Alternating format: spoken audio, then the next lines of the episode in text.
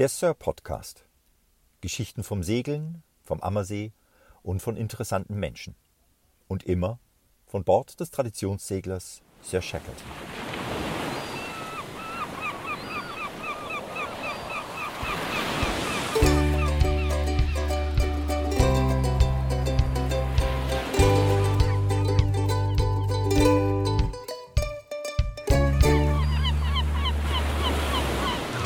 Servus, grüß euch. Ich melde mich heute von der Sir Shackleton. Ich sitze hier bei echt lausigem Wetter. Gerade ist ein Gewitter durchgezogen und es regnet. Aber wir sitzen total kuschelig und gemütlich unten im Salon. Ich bin hier an Bord mit der Bettina. Hey. Hallo, grüßt euch, servus. Schön, dass du mal wieder an Bord bist. Ja. Und der Alex ist da. Ja, ich bin auch wieder da. Da freue ich mich ja sehr drüber, wenn der Alex an Bord ist, weil der Alex von der Wasserwacht ist und da geht es mir immer gut, wenn der Alex an Bord ist. Ja, du wirst doch auf deinem eigenen Schiff nicht ertrinken. Jetzt hör doch auf. Ach du, der Seemann als solches ist ja ein vorsichtiges Tier, wie du weißt. Ja, da war was, da war was. Aber wir haben ja heute einen wichtigen Auftrag. Wir machen ja die erste Folge vom, vom Sir Podcast. Und ja, das Wichtigste ist, glaube ich, was auch jeden interessiert. Was ist das für ein Schiff, die Sir Shackleton? Ja, Wieso, weshalb, warum, welche Farbe?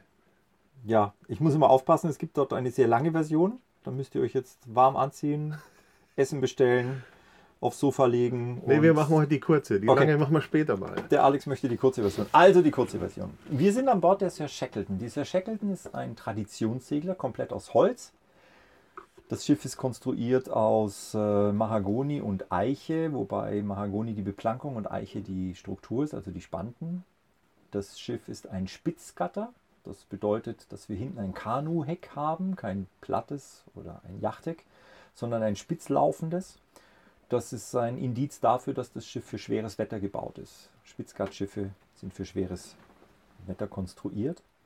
Die Sir ist 11,5 Meter lang, sie ist 3,5 Meter breit, sie hat einen Tiefgang von 1,70 Meter und sie hat eine Verdrängung, also ein Gewicht von 9,5 Tonnen.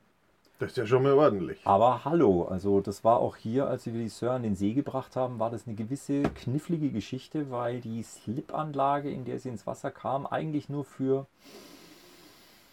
also 7,5 mit gutem Willen 8 Tonnen zugelassen ist und als wir dann irgendwo mit 8,5 und dann 9,5 Tonnen kamen, war dann schon ein bisschen irgendwie Panik auch und Hektik im Spiel.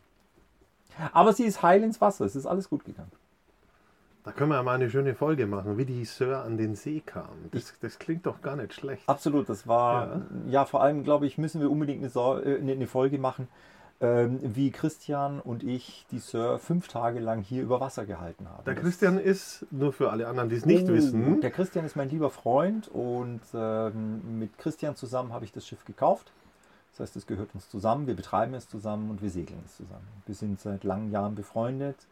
Wir kennen uns vom Segeln her, haben viele, viele Fitzgeralds miteinander gesegelt und ja, haben uns mit der Sir tatsächlich einen Traum erfüllt.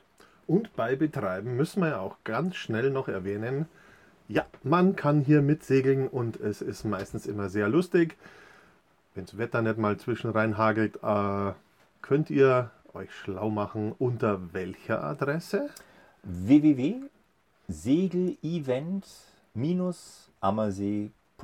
www.segel-ammersee.de und ich muss dich korrigieren, die witzigsten Turns hatten wir hier bei schlechtem Wetter. Aber schlechtes Wetter gibt es ja auch nicht, so wirklich. Für den Segler ist keine Ahnung schlechtes Wetter, wenn der Wein auf dem Schiff ausgeht. Das wäre natürlich katastrophal. Wie kommt es zu dem Namen äh, Sir Shackleton? Äh, das Schiff hieß immer schon so oder? Nein, das Schiff hat eine sehr bewegte Geschichte, die wir tatsächlich lückenlos nur bis 1952 zurückverfolgen können.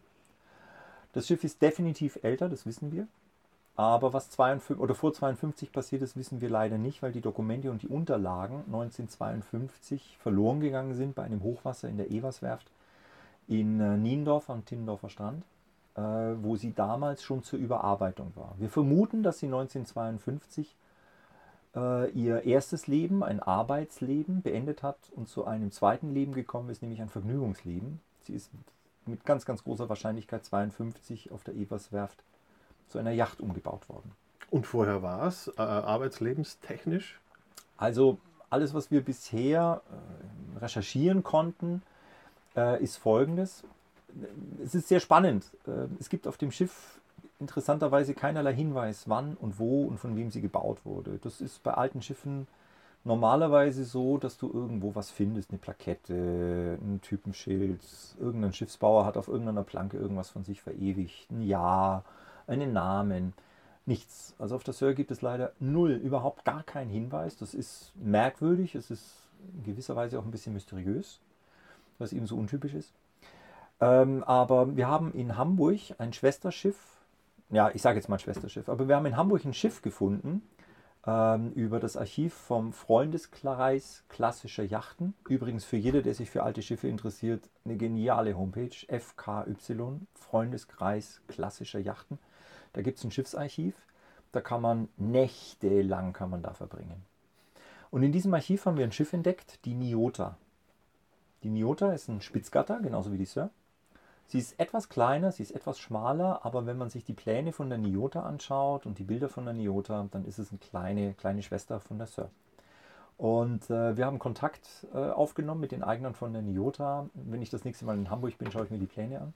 Von der Niota wissen wir, und zwar belegt, dass sie Anfang der 30er in Hamburg auf der Werft von Max Oertz, einem großartigen, begnadeten Schiffskonstrukteur, der so berühmte Yachten wie die Meteor 4 und 5 von Kaiser Wilhelm II. oder auch die Germania, die Krupp-Yacht, äh, konstruiert hat. Ja, der ist ja ziemlich bekannt. In, der, in, in Seglerkreisen ist ja dessen Name auch. Ein Genie. Es gibt ganz viele Max Oertz Schiffe, die heute noch segeln. Das sind alles Wunder. Die Heti zum Beispiel ist eine Max Oertz Yacht. Äh, die Albatros am Ammersee ist definitiv eine Max Oertz Yacht.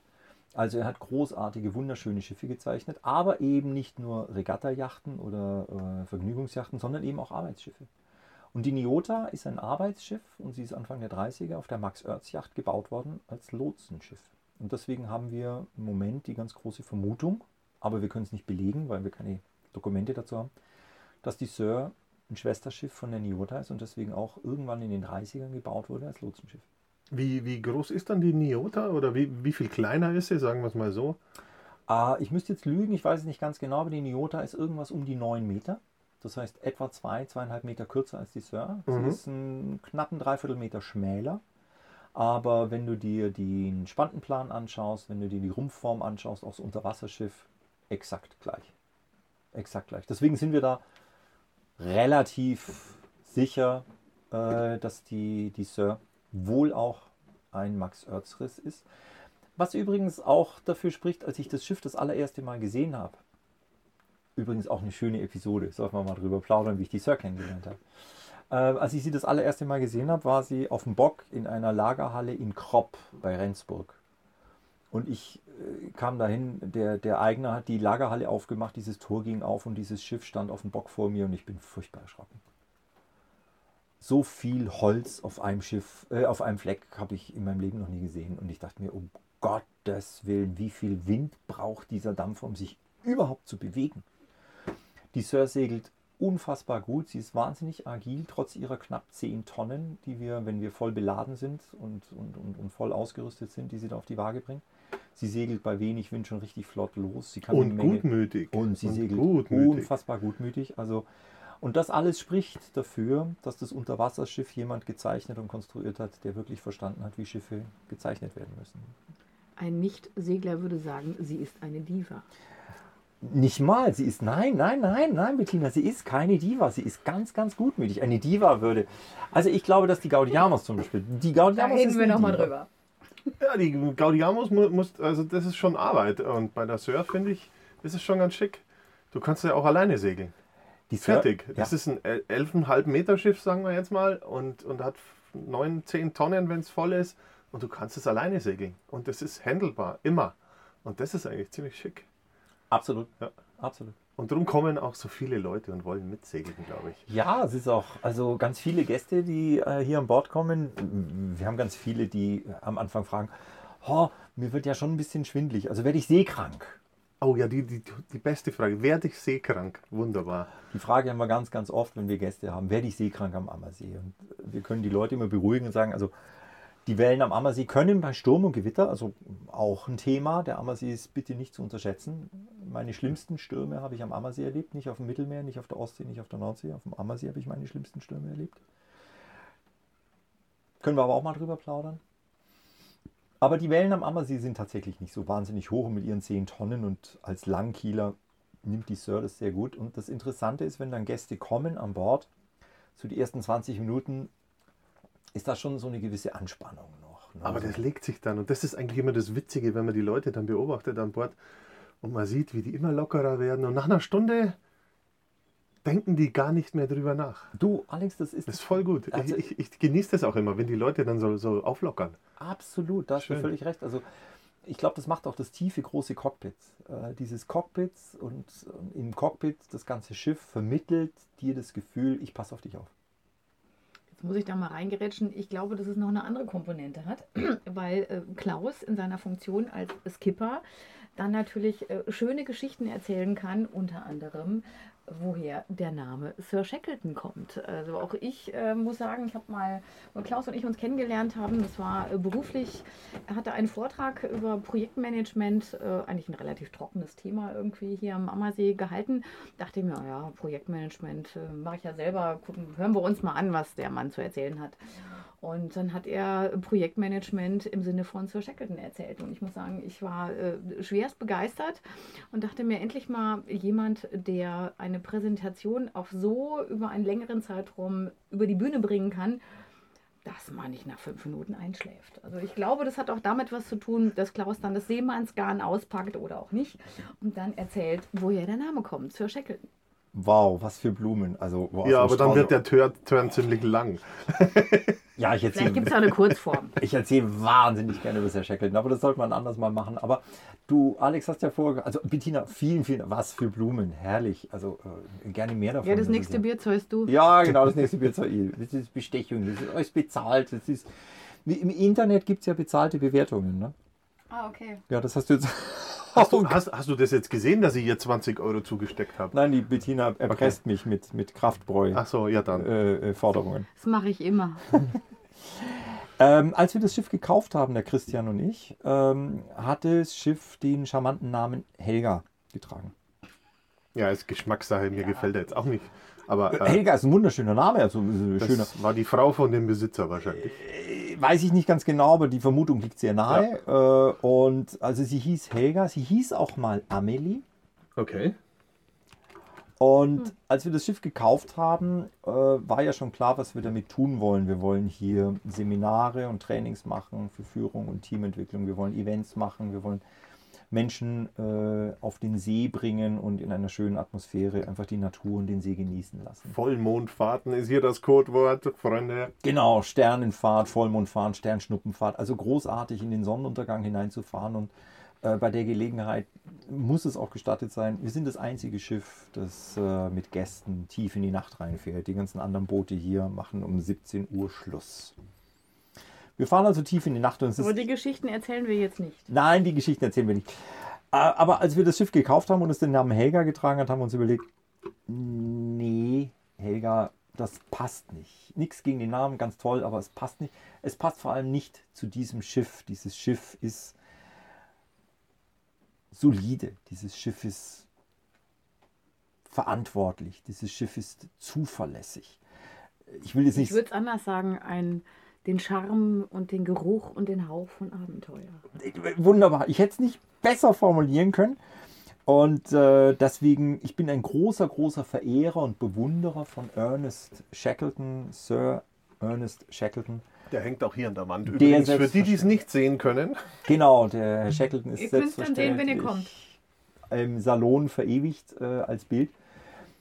Und äh, naja, Christian und ich haben uns tief in die Augen geguckt und haben gesagt, wie heißt das Schiff? Und ich habe gesagt, also für mich heißt dieses Schiff Sir Shackleton. Und damit war es erledigt.